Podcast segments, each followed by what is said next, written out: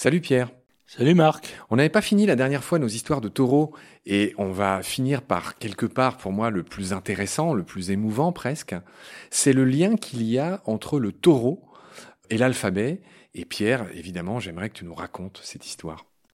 Oui, alors euh, le taureau euh, représente euh, la forme la plus primitive de la force nécessaire au commencement de tout.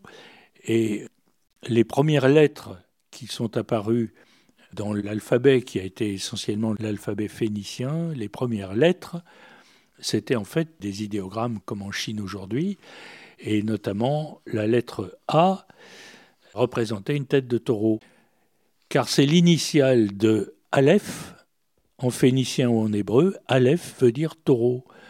En acadien, c'est Alpou, c'est ce qui donne le grec alpha, donc l'initiale étant le A, exactement comme faisaient les Égyptiens, qui prenaient l'initiale d'un mot pour euh, la lettre elle-même. Alors cette tête de taureau, elle a des cornes qui sont orientées vers le haut, et il se trouve que l'écriture a bougé au cours des siècles et des siècles.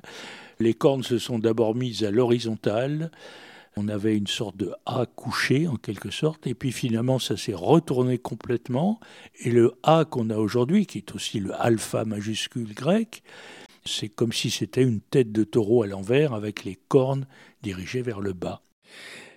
Ouais, c'est étonnant. Euh, tu as dit qu'effectivement, c'est vrai, quand on prend un A et qu'on le retourne, avec les deux jambes du A qui pointent vers le ciel, ça désigne à la base une tête de taureau. Dans le temps, cette lettre a rotaté, c'est pas français ce que je dis, elle a tourné, c'est ce que tu viens de dire. Et puis elle s'est complètement retournée et c'est devenu notre A, qui a l'origine assez émouvante de l'alphabet, il fallait quand même le dire. Pierre, on va rester dans ses origines très anciennes.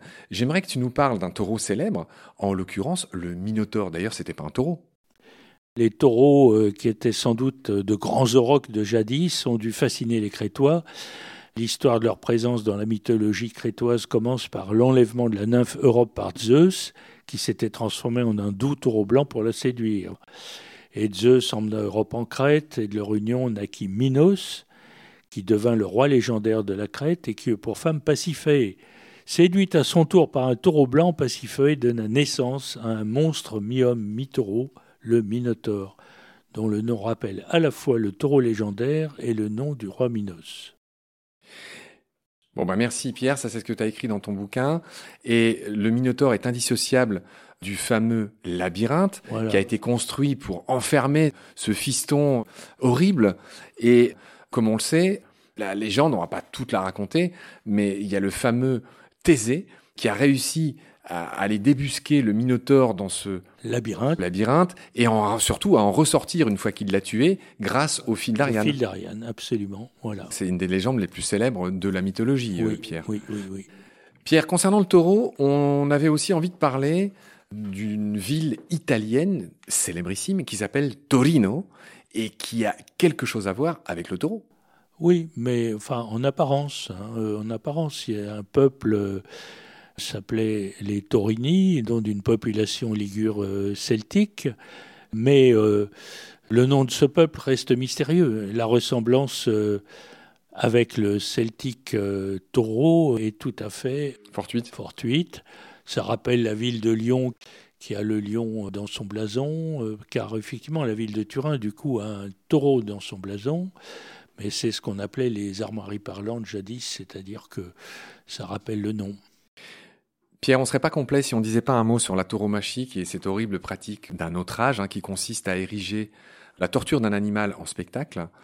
Je sais pas si tu le savais, mais la tauromachie est pas si ancienne en France. Le premier spectacle, entre, avec des gros guillemets bien dégueulasses, de tauromachie, a été rendu en France pour rendre hommage à Eugénie de Montijo, qui était la femme de Napoléon III. Je crois que c'était en gros vers 1800, je sais plus trop, vers 1860. On a voulu faire plaisir à la femme de l'empereur. On a importé un spectacle de corrida d'Espagne. Et donc j'ai plus les chiffres en tête. On avait fait des beaux épisodes. C'était même le tout premier épisode de combat. Le jumeau de Baleine sous Gravion était dédié à la tauromachie, ce spectacle. Ben voilà, qui encore une fois consiste à ériger la souffrance d'un animal en tradition. Évidemment, on n'est pas très pour à Baleine sous Gravion et à combat. Bref, tu en parles un peu dans ce livre et tu relèves notamment qu'on qualifie le taureau de bravo, mais ça a un sens un peu spécial. Oui, et qui devient bravo tout court d'ailleurs, enfin sans lever. Mais c'est les taureaux bravos, c'est les, justement les taureaux braves euh, qui combattent euh, dans l'arène. Hein. Dans tauromachi, on voit le grec maké qui veut dire combat. Hein. Ça veut dire euh, combat contre le taureau. Le terme bravo, c'est un terme catalan en fait. Hein. D'ailleurs, c'est paradoxal peut-être car justement en Catalogne, la corrida a été supprimée aujourd'hui. Aujourd'hui, c'est-à-dire? Depuis un moment déjà, les Catalans ont banni la, corrida, contrairement au reste d'Espagne. Ouais, où il y a encore beaucoup de corrida. Euh, d'accord. On renvoie pour tout ce chapitre corrida. Moi, je renvoie au, premier épisode de combat hein, qui, est totalement complet là-dessus. Je discute avec euh, un des spécialistes de ça, enfin qui est évidemment contre, mais on raconte très concrètement en quoi ça consiste et tout l'historique finalement que je n'ai fait que commencer sous forme embryonnaire dans cet épisode de domaine. Pierre, je pense qu'on en a fini avec nos histoires de taureaux. Je te remercie beaucoup pour toutes tes lumières, minotauriennes presque. Je te retrouve très vite pour parler d'un nouvel animal. D'ici là, prends soin de toi. Salut. Salut Marc.